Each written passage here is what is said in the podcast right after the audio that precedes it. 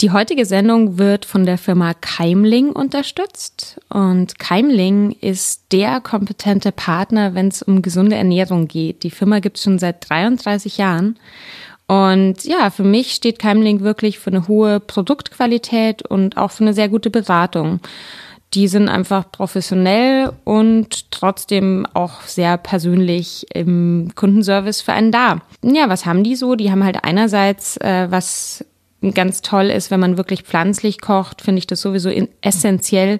Küchengeräte wie zum Beispiel hochwertige Blender oder Dörrautomaten oder äh, Maschinen, mit denen man Pflanzenmilch selber machen kann, Saftpressen, Wasserfilter, all solche Dinge und haben da, würde ich auch sagen, in Deutschland das größte Sortiment. Außerdem sind Keimling auch die perfekte Anlaufstelle für Lebensmittel. Also man kann dort online Nüsse, Trockenfrüchte, Superfoods und Greenfoods bestellen, in Bio-Qualität, in rohveganer Qualität und ähm, ja, das ist einfach sehr praktisch. Gibt's im Online-Shop und kann man online bestellen. Wir haben auch ein besonderes Angebot noch. Passend zum Podcast gibt's den Rabattcode Vegan Queens klein und zusammengeschrieben und den könnt ihr online auf keimling.de einlösen. Und der beinhaltet einen 10-Euro-Gutschein für Neukunden und ist gültig ab einem 50 Euro Einkaufswert. Der Code lautet Vegan Queens, Bücher und Aktionen sind ausgeschlossen alle Infos und alle Produkte findet ihr online unter www.keimling.de.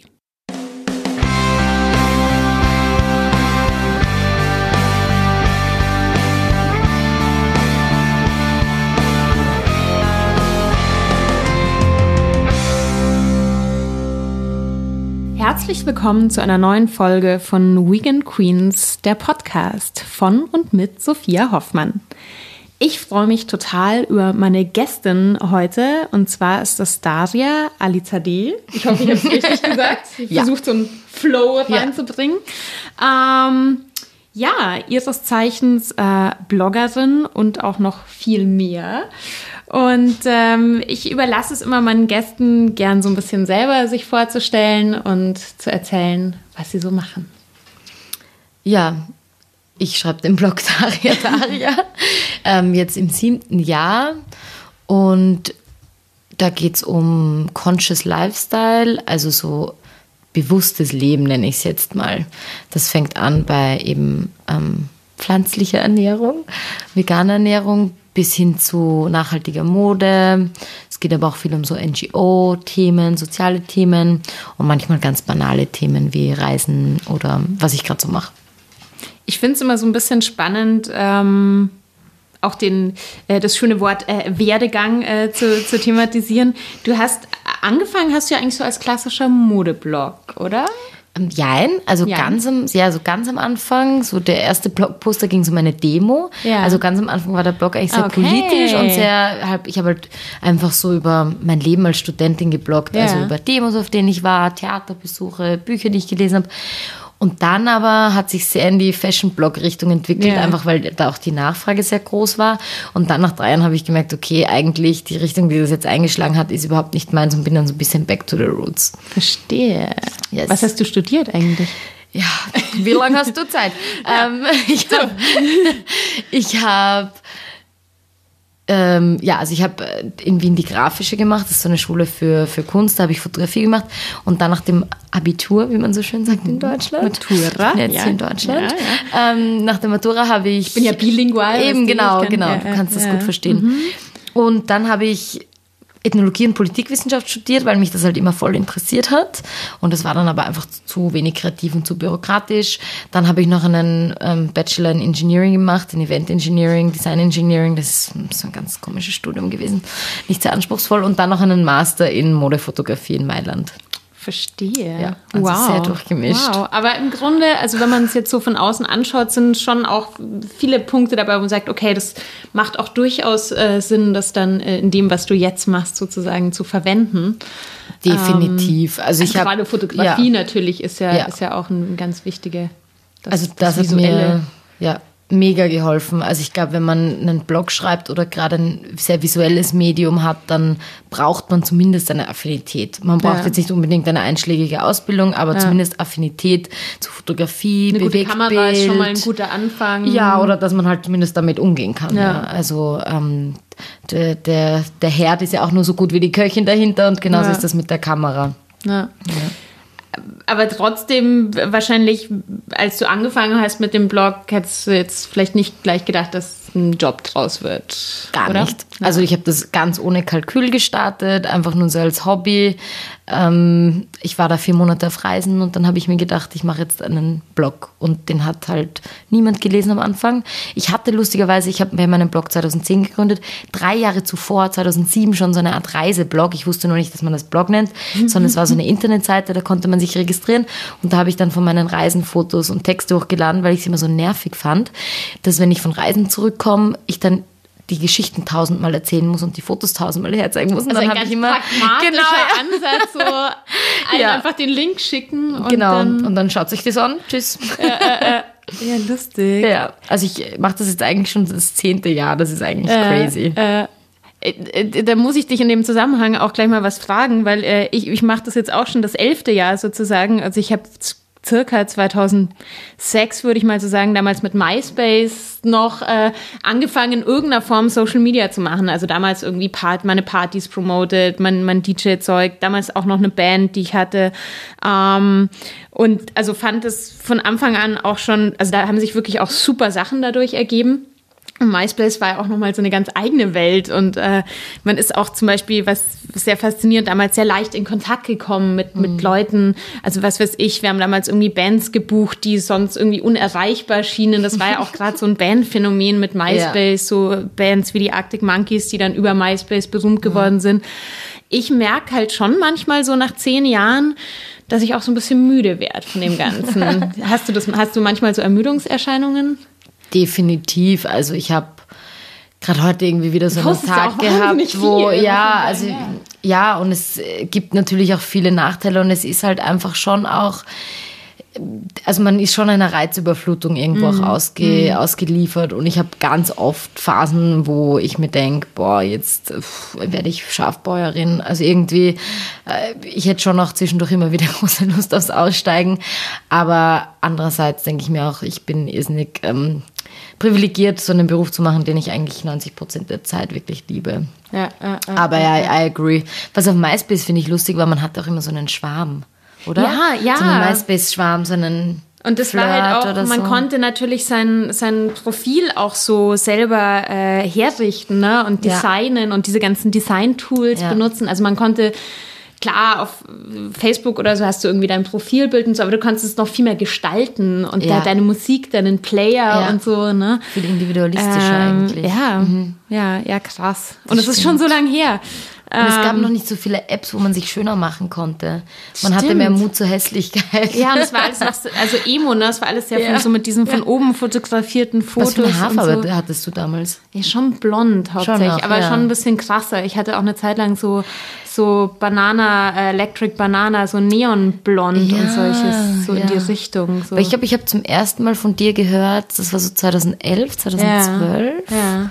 Genau. Aber da war ich schon in Berlin. Äh, äh. Na, ich glaube, ach so, warst du schon? Dann habe ich früher schon von dir gehört. aber weil ich, bin glaub, auch ich hab- immer noch so ein bisschen gependelt. Ja. damals. Ich habe dich, glaube ich, also so über, über die Indie-Crew und so. Ja, Indie-Magazin, genau, ja, ja, ja. über deine DJing. Ja, lustig. Sachen, mhm. Lustig. Ja, ich habe ähm, ich hab das vor, vor einer Weile mal gefunden. Ich habe damals fürs, ähm, fürs Profil äh, ein österreichisches Nachrichtenmagazin, muss man äh, hier dazu Mhm. Ein sagen. sehr ähm, hochwertiges auch, Genau, also ist so wie der, sagen. Mhm. wie der Spiegel von, von Österreich, so ein bisschen. Die haben damals eine Story über MySpace gemacht und da wurde ich Ah. interviewt und ähm, da haben die halt auch so verschiedene Leute äh, interviewt, ähm, die halt damit das so als Tool benutzen.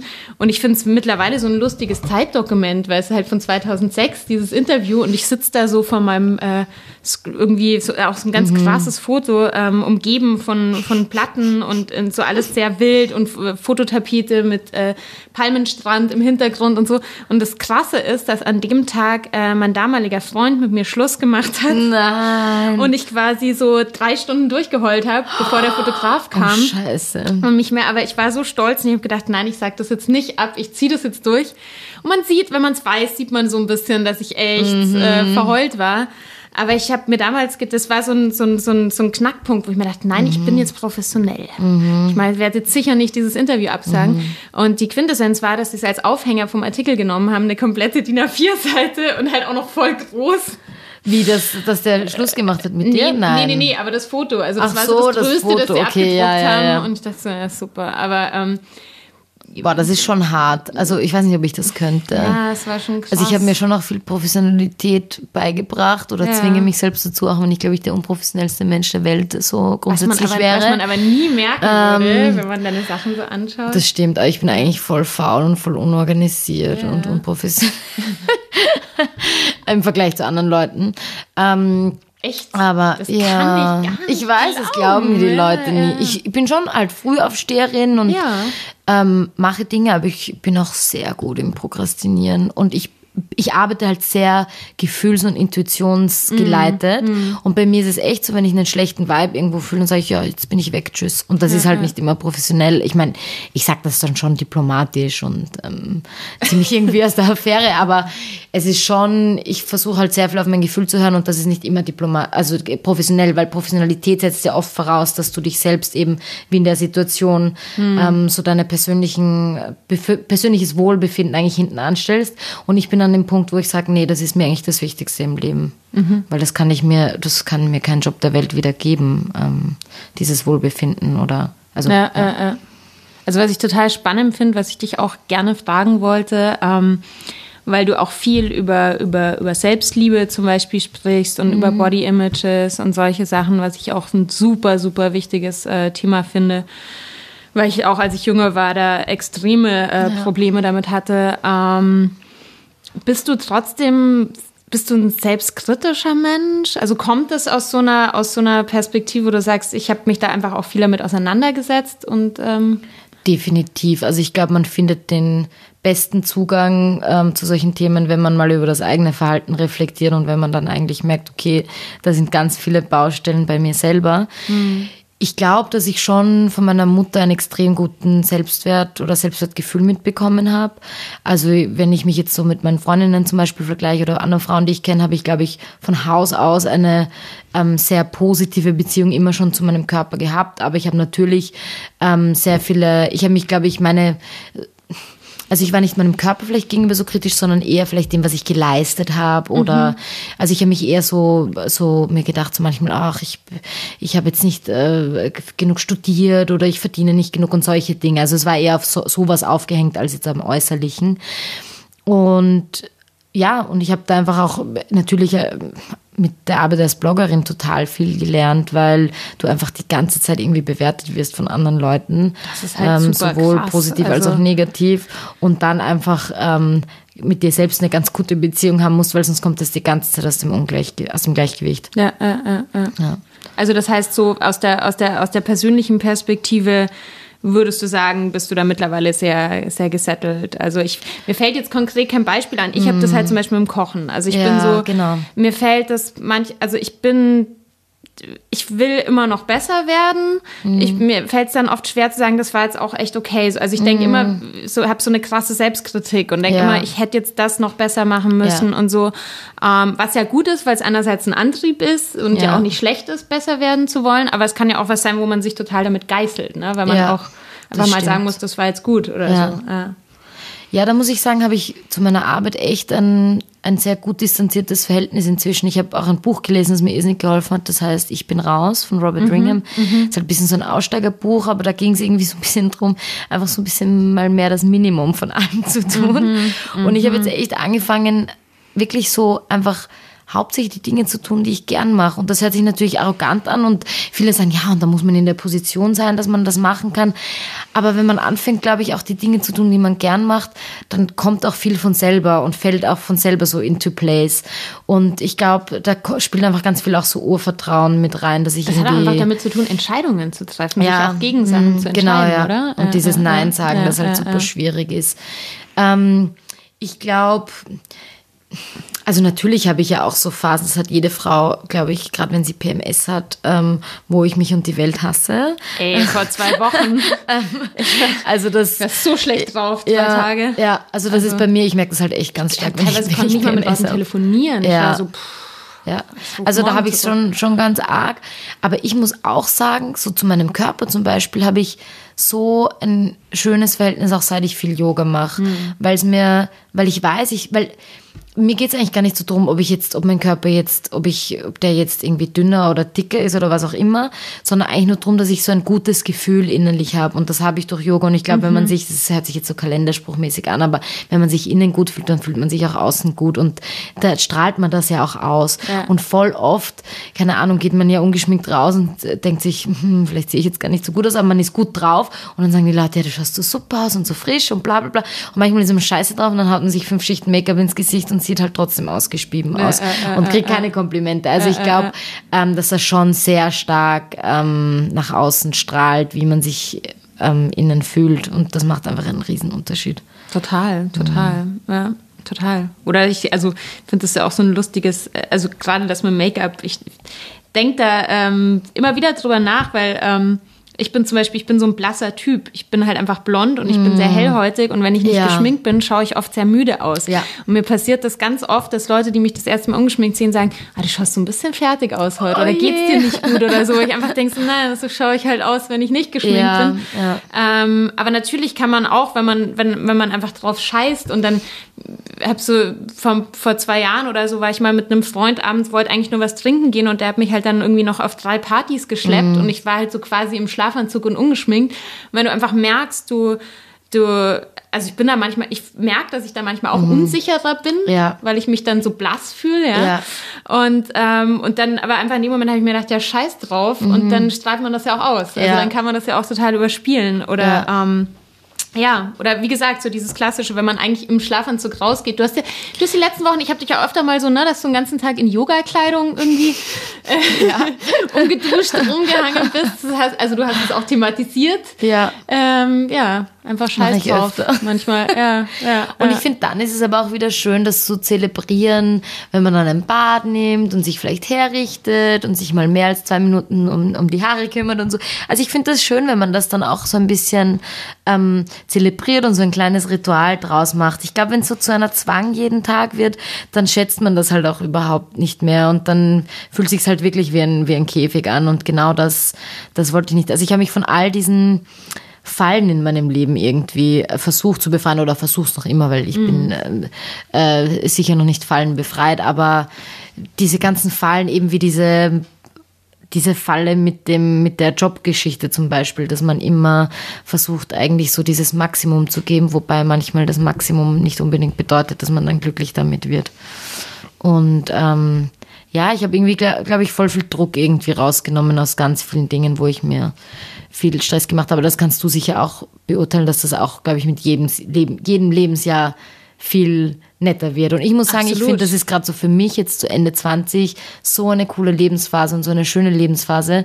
Und ich finde es so viel besser als mit Anfang 20, wo man halt noch viel mehr Komplexe hat und sich viel mehr Druck macht. Und ähm, das finde ich halt schon schön, dass man auch so diese Gelassenheit einfach auch so mit je- jedem Lebensjahr einfach so geschenkt bekommt vom Leben halt. Und Total. das finde ich super cool. Ja, total. Also ich glaube, ich habe da definitiv ein bisschen länger gebraucht oder also ich spüre das jetzt sehr stark. Mhm. Ähm, was aber einfach auch bei mir damit zu tun hat, dass ich halt lang auch so beruflich sehr, ich habe halt sehr viel ausprobiert, Mhm. Ja. was, was im Nachhinein sicher sehr positiv ist und Ja. alles auch zu dem geholfen hat, was ich jetzt mache. Ja. Aber einfach so diesen einen Weg zu finden oder auch so ein Thema zu finden, was jetzt bei mir halt einfach zu, sage ich jetzt mal, 80 Prozent das Kochen ist, wo man dann auch so merkt, boah, das macht mir jetzt einfach so viel Spaß. Das kann Mhm. Ja. ich mir vorstellen, das länger zu machen und intensiver zu machen. Das hat halt lang gedauert. Und wenn man dann Ja. einfach immer so am, auf der Suche, sage ich mal, ist, dann ist man halt auch zerrissener irgendwie. Und, ähm, Ja.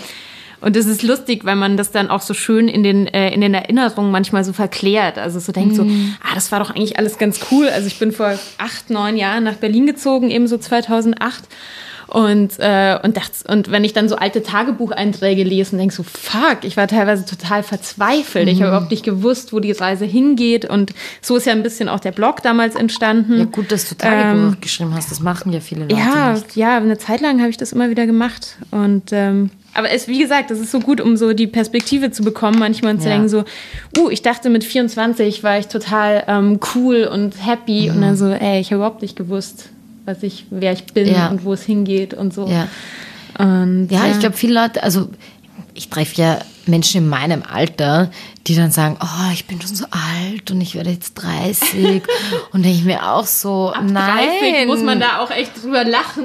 Das ist irgendwie, also ich denke es mir irgendwie die ganze Zeit. Oder ich habe mich letztens mit jemandem unterhalten, der ist 23 und der hat gesagt, der ist alt. Also da denke ich Das mir, das ist irgendwie. auch, oder? Ja, und es ist auch ein bisschen, also Ja. da denke ich mir auch, man muss das auch irgendwie realistisch betrachten, weil ähm, es ist einfach nicht alt. Es ist so lustig. Ich kann, also ich kann mich erinnern, ich hatte so, ähm, äh, ich hatte vor meinem 30. Geburtstag, haben ja viele Leute, ne, dass man kurz so die Panik bekommt. Und äh, ich war damals gerade für ein paar Monate in Australien, bin da rumgereist und das ist natürlich auch in so einer Situation, hat man extrem viel Zeit nachzudenken und äh, ich habe da auch wahnsinnig intensive Träume gehabt und habe wirklich so jede Nacht so die letzten zehn Jahre meines Lebens nochmal so therapiemäßig durchgeträumt und so alles, Oh, wow. Beziehungen und weiß ich nicht. Und hatte schon irgendwie so eine Panik einfach vor diesem Lebensabschnitt, Ja. Schnitt, der dann aufhört.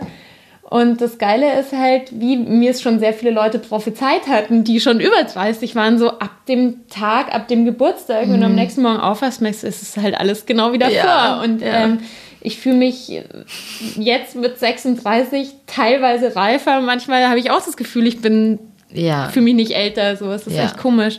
Und ich finde das Alter, also das, das ist halt wirklich so, man ist eigentlich immer so alt, wie man sich fühlt. Weil, also ich kenne so viele Leute, die in Pension sind, wo ich äh, mir denke, die, mit denen könnte ich mich jetzt stundenlang über Themen unterhalten. Wir haben dieselben Themen auch teilweise oder die wirken halt einfach, ich möchte jetzt nicht sagen jung, aber man hat einfach Gemeinsamkeiten und ähm, ich finde Alter ist sowas Dehnbares und es ist eigentlich wirklich nur eine Zahl, weil es ist, ja. Es gibt halt einfach die Leute, die halt einfach in ihrem, in ihrem Denken irgendwann sehr festgefahren sind. Und ja. ich glaube, wenn du so ähm, im Kopf flexibel bleibst und ja, irgendwie genau. äh, ja, aufnahmefähig bleibst und dann kannst du auch mit 60 nochmal eine neue Karriere starten. Ja? Dann kannst du auch nochmal ganz was anderes machen. Und ähm, ja. total vom, ich weiß gar nicht, aber egal, ich hatte mir Bisschen Äh, abgedriftet. Ja, ein bisschen Upsi. abgedriftet. Äh, ähm, nee, also den, den, den Bogen, den ich gerade gerne schlagen würde, weil das ist ja schon auch ein bisschen Thema von diesem Blog, ist natürlich Essen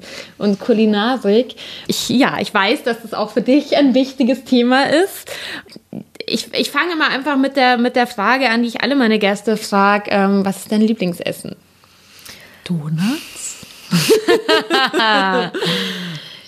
Ja, ich liebe Donuts, aber es ist nicht mein Lieblingsessen. also mein Lieblingsessen war, bevor ich vegan wurde, Lasagne. Ja. Und ich mag Lasagne immer noch sehr gern, aber ich habe noch keine gegessen, seit ich vegan lebe, wo ich mir denke, boah, richtig geil. Und jetzt ist mein Lieblingsessen Pho.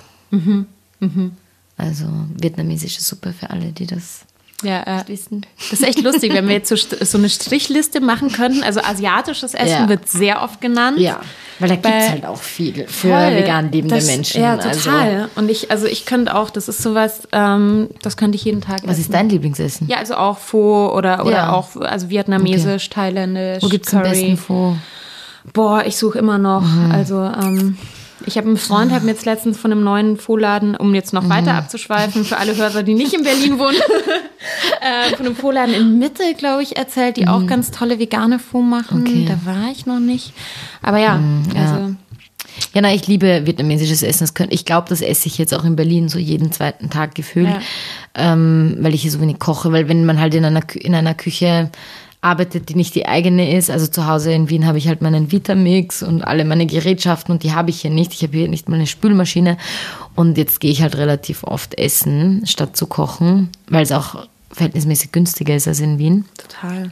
Und ich esse ja leider, also das Problem ist ja auch, ich habe eigentlich eine Weizenunverträglichkeit und das Mhm. Problem ist, ich esse total gern Dinge mit Weizen. Also ich esse total gern Brot und Pasta und Ist ja auch furchtbar lecker. ja, und das ist so gerade echt mein, nicht Problem, aber da pff, muss ich mich echt sehr oft disziplinieren, was ich Also einfach nicht gern mache bei es- Essen. Es tut dir nicht gut. Ja, überhaupt Ja, nicht. Also ich merke, wenn ich zu viel Weizen esse, das geht gar nicht. Das ist Ende Gelände. Aber dann geht's mir halt wieder besser und dann esse ich halt wieder weiter.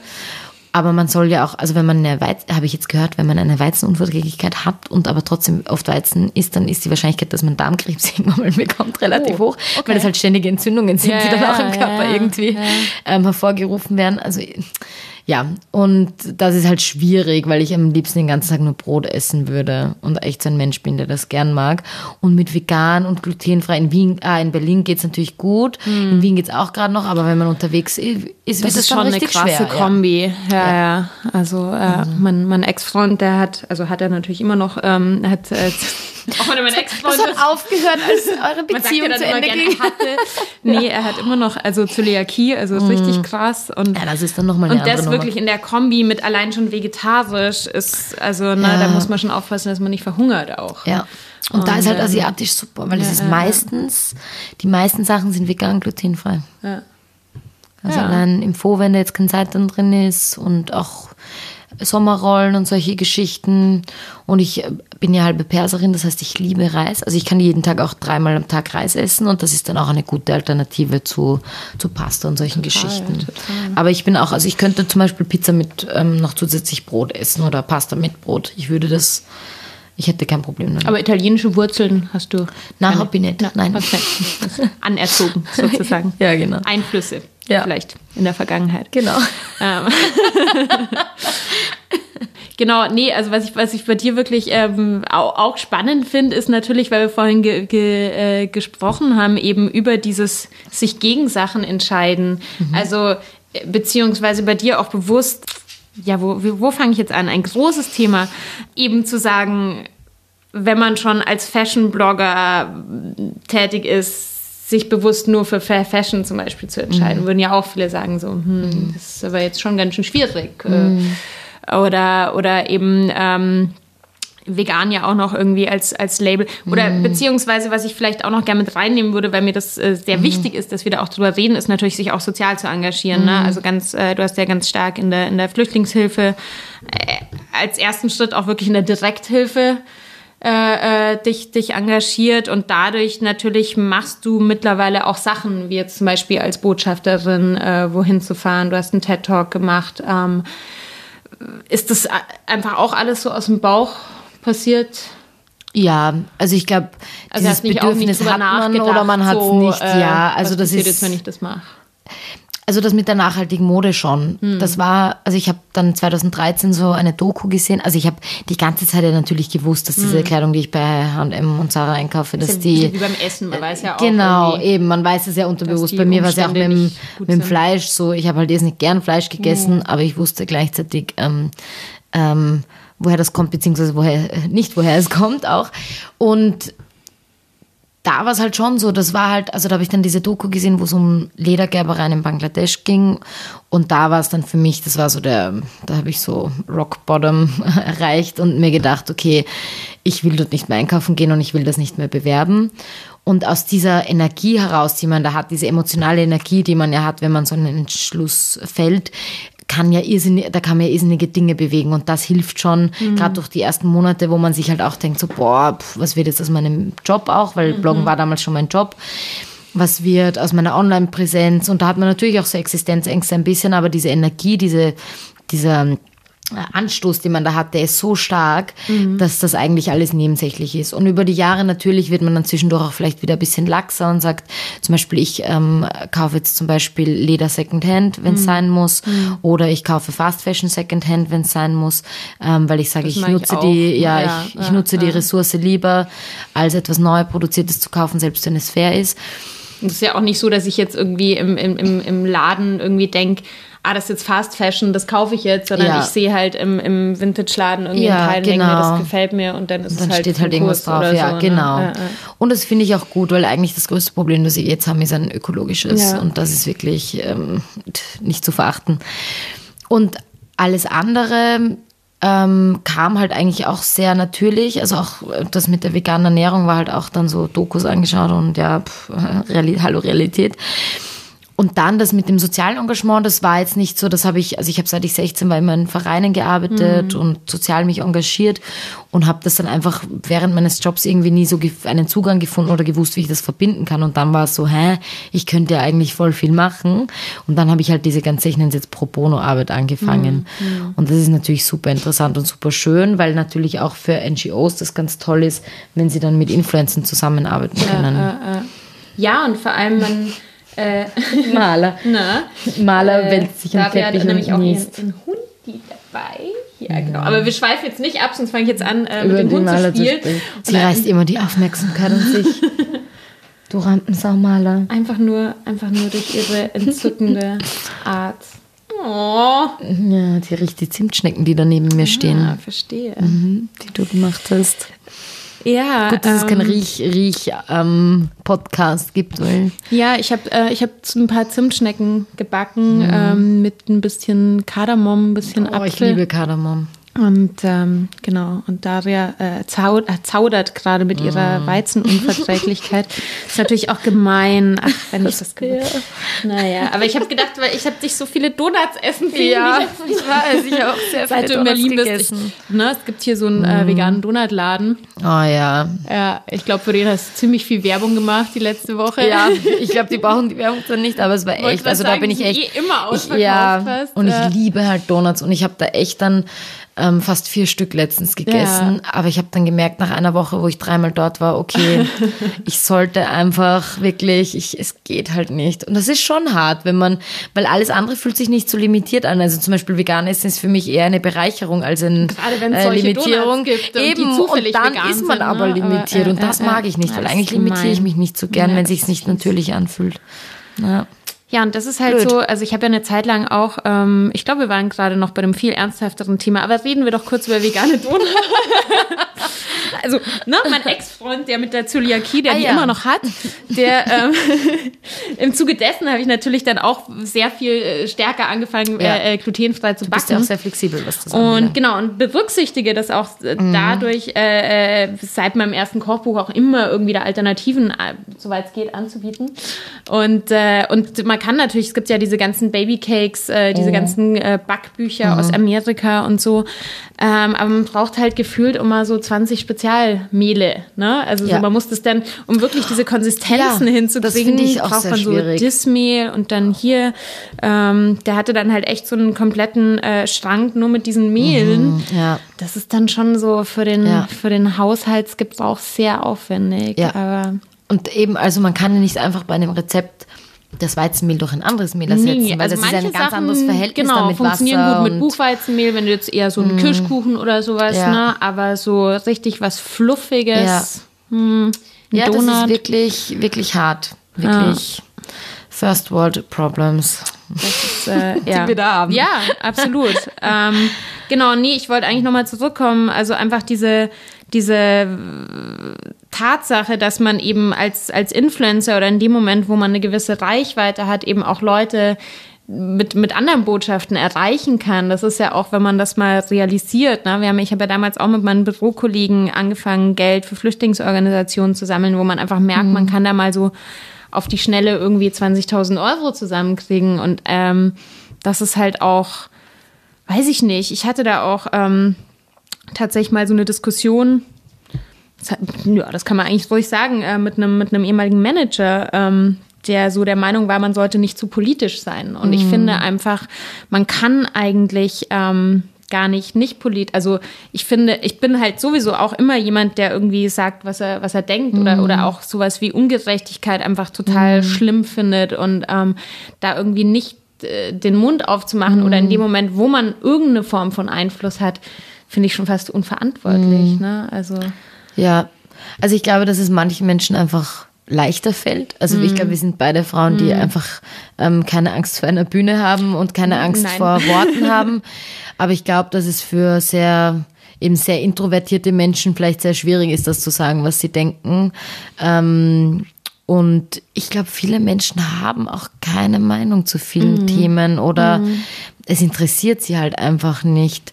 Und ich habe immer so zwei Ansätze. Also einerseits finde ich es voll okay, weil ich denke mir, es steht nirgendwo geschrieben, dass du das machen musst und äh, du hast dir nicht ausgesucht, dass du auf dieser Welt bist und ähm, du musst eigentlich nichts tun, außer sterben. Und auf der anderen Seite denke ich mir aber schon, dass es so ein bisschen eine Grundverantwortung, wie du auch sagst, dass jeder die hat und dass es so ein bisschen die Miete ist, die man auf dieser Welt zahlen muss. Ähm, zumindest aus ökologischer Sicht finde ich das ganz stark. Ähm, ja, und das ist total schwierig. Also ich denke sehr, sehr oft drüber nach. Natürlich, was dann ja auch immer ist, wenn du politisch wirst, ist es ja auch, sobald du dich positionierst, wirst du ja auch dann total oft angegriffen, wenn du nicht den Standards gerecht wirst, die den, die Leute dir dann ähm, aufbürden sozusagen. Also bei mir mit der nachhaltigen Mode, wenn ich dann sage, ja, ich, ich bewerbe keine Fast Fashion mehr und dann trage ich aber New Balance Schuhe, und dann ist das natürlich ein Aufhänger für viele Menschen, dass sie einen dann kritisieren. Und ich glaube, dafür haben auch sehr viele Menschen in den Medien Angst, dass sie sagen, es gibt zwar dieses eine Thema, für das sie sich gern einsetzen würden, aber sie haben Angst vor diesen Schritt, weil dann werden sie auf den Pranger gestellt, wenn sie es mal anders machen oder es sich Man anders wird überlegen. kontrolliert eigentlich auch, ja, ne? Also genau, bei dir dass geht es ja so weit, dass die Leute auch irgendwie drüber reden, was dein Hund isst und so. Ja, ja, hm, sehr Weil bei mir ist es nur irgendwie, wenn irgendwie mein Finger im Bild ist und da ist irgendein Nagellack, das dann heißt, ist der Nagellack auch vegan und so oder sind deine Tattoos auch vegan und solche Ja, Sachen irgendwie. Ja. Ähm, Ja, das der sind die Nagellack ist Sheriffs. immer vegan. Das sind die Sheriffs. ja, die Sheriffs, ja. Ja, das ist total schwierig. Also, Bisschen verrückt ich meine, halt auch. Ja, es ist auch schwierig, weil manche Leute sagen dann so, ja, jeder macht das, was er kann. Aber dann denke ich mir auch, manchmal ist es auch nicht genug. Also manchmal, wenn du zum Beispiel dir an 99 Tagen ähm, so ähm, Massentierhaltungsfleisch reinknallst und dann einen veganen Tag machst, finde ich das halt trotzdem nicht genug, weil da war, wäre zum Beispiel gemäßigt besser, dass du, keine Ahnung, Äh, ab und zu äh, vielleicht nur einmal die Woche oder zweimal die Woche Fleisch isst und dann, also das ist, ich finde, es dieses jeder macht, was er kann, ist auch oft eine Ausrede dafür, dass man ähm, eigentlich nur so an der Oberfläche kratzt oder poliert. Und da sind mir Leute zum Beispiel lieber, die sagen, die sagen, ich würde total gerne unter Fleisch nehmen, aber ich kann es mir nicht vorstellen und nein, ist einfach nichts für mich. Ja, Als ja. Leute, die sagen, ja, und ich esse eh nie Fleisch und ich weiß eh, woher es kommt und die sich eigentlich nur selber belügen damit. Ja, äh, äh. ja. Also ich weiß nicht, wie viele Leute, seit ich äh, mein erstes Buch veröffentlicht habe, zu mir gesagt haben, sie essen eigentlich nur Biofleisch.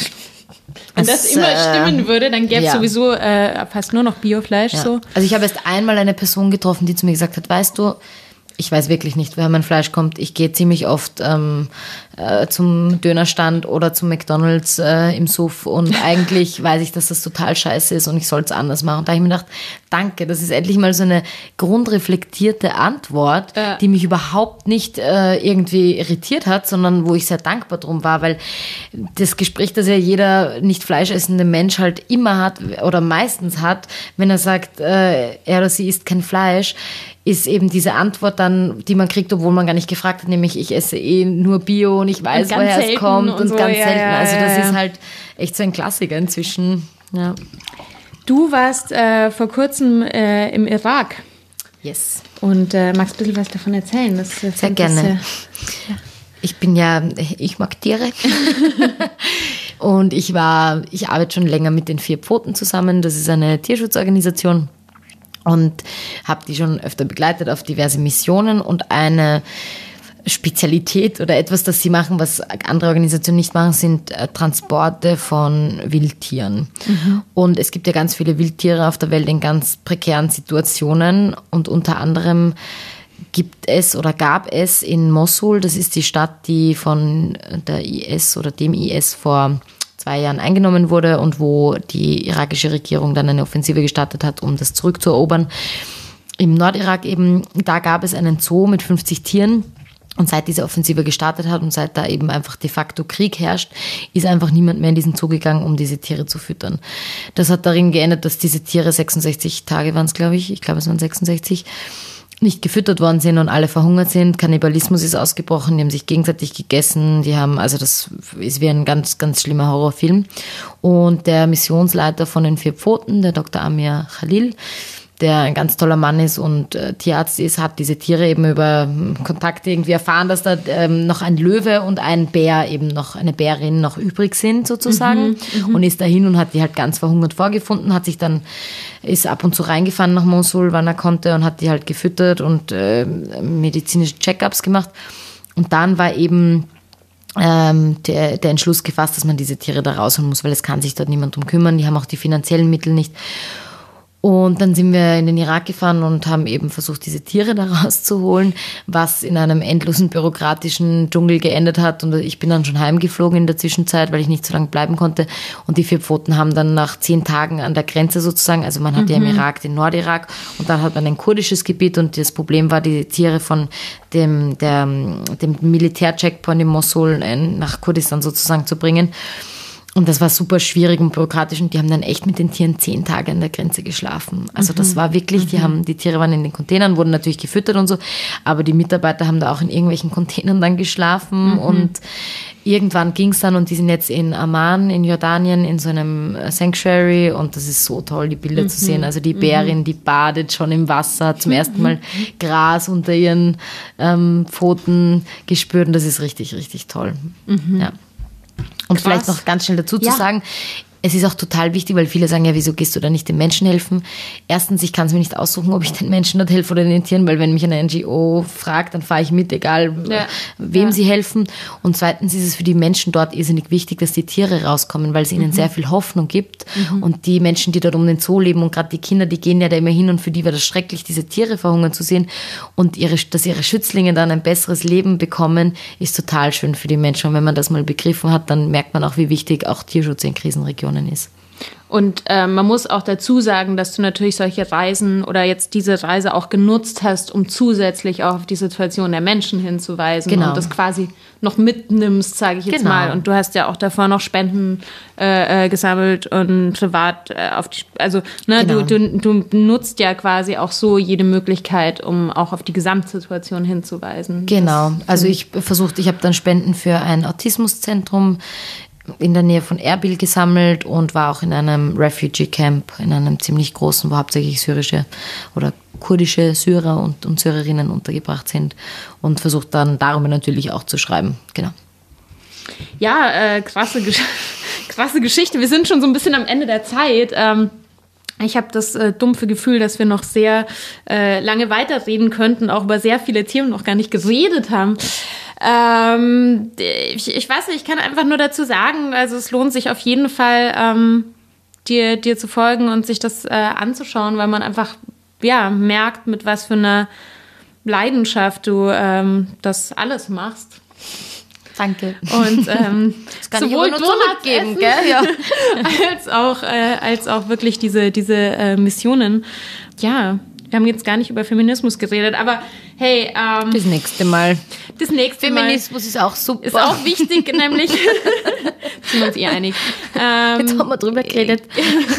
Hast du noch ein Schlusswort? Ich möchte meine Mama grüßen, meine Oma. Ich wünsche mir den Weltfrieden.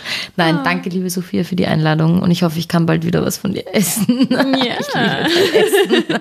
Ich hätte da so eine, äh, so eine Zimtschnecke. Ja, schön, dass du da warst. Und ähm, ja.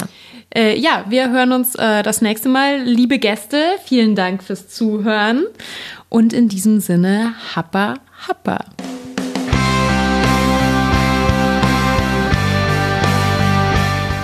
Nächste Woche bei den Vegan Queens.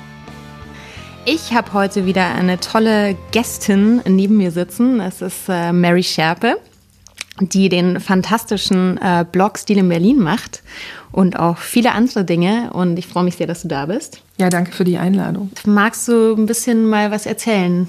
Über Stil in Berlin? Über, ja. Ich glaube, das Erste, was man sagen kann, ist, dass es schon jetzt mittlerweile über elf Jahre alt mhm. ist.